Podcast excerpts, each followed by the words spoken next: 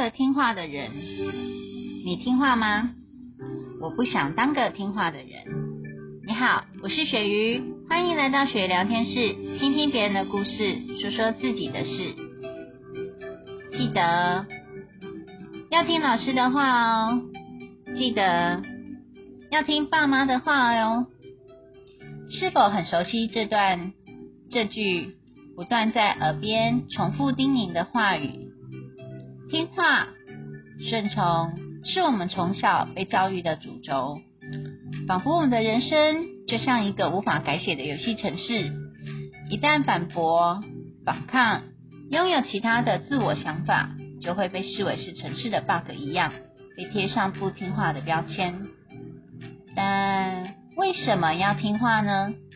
不能成为一个有主见的人吗？当我们羡慕着他人的时候，问问自己，是否又做了什么改变呢？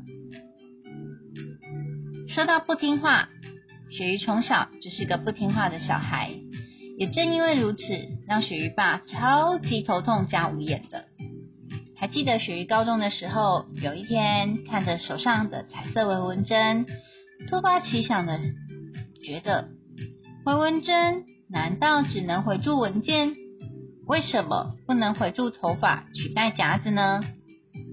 加上当时很流行将彩色的回纹针折成爱心的形状，于是雪鱼大胆的将各色的回纹针错落有致的夹满自己的头发。还好当时是短发，没有花太多时间。然后呢，跟着爸妈一起出门去逛大卖场。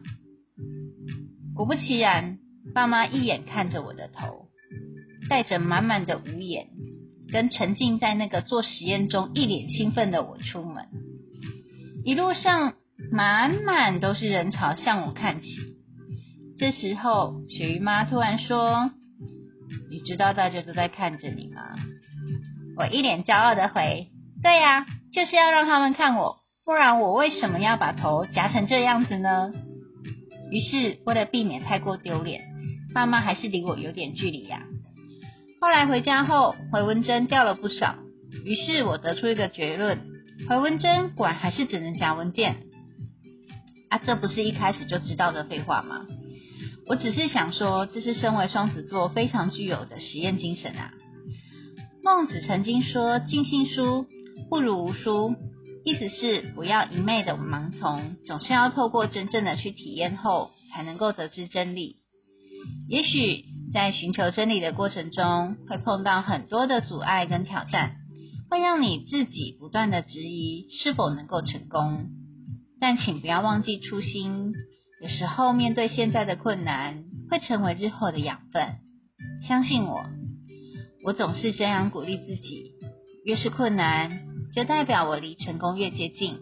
请相信现在的自己。我是雪鱼，感谢你的收听，我们下次见。